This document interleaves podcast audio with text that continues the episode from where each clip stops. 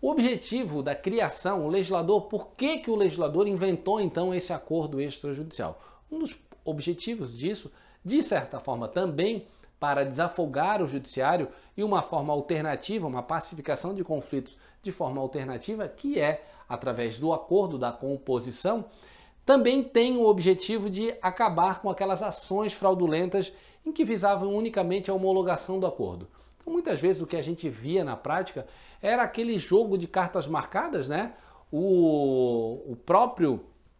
é, a própria empresa arrumava ali uma, um, um, um advogado para o reclamante, fazia ali uma, uma inicial com alguns pedidos ali, já tudo pré é, arquitetado com o próprio empregado, levava essa, ajuizava aquela ação trabalhista, a empresa também fazia ali a sua defesa, dando, tentando dar um pouco a ar de legalidade àquele procedimento, mas já estava tudo esquematizado. O próprio advogado, muitas vezes o reclamante nem conhecia quem era o advogado, mas levava, então entrava, ajuizava com ação trabalhista já premeditadamente com um acordo pronto entre as partes e chegava lá na hora da, da audiência de conciliação, fazia apenas a, aquele acordo, homologava aquele acordo de algo que já tinha sido organizado e tratado entre as partes, mas para ter a segurança jurídica da quitação daquele seu contrato de trabalho, uma segurança que a empresa precisava ter para viabilizar o acordo naquelas condições, então forjavam uma lide para buscar a homologação. Então,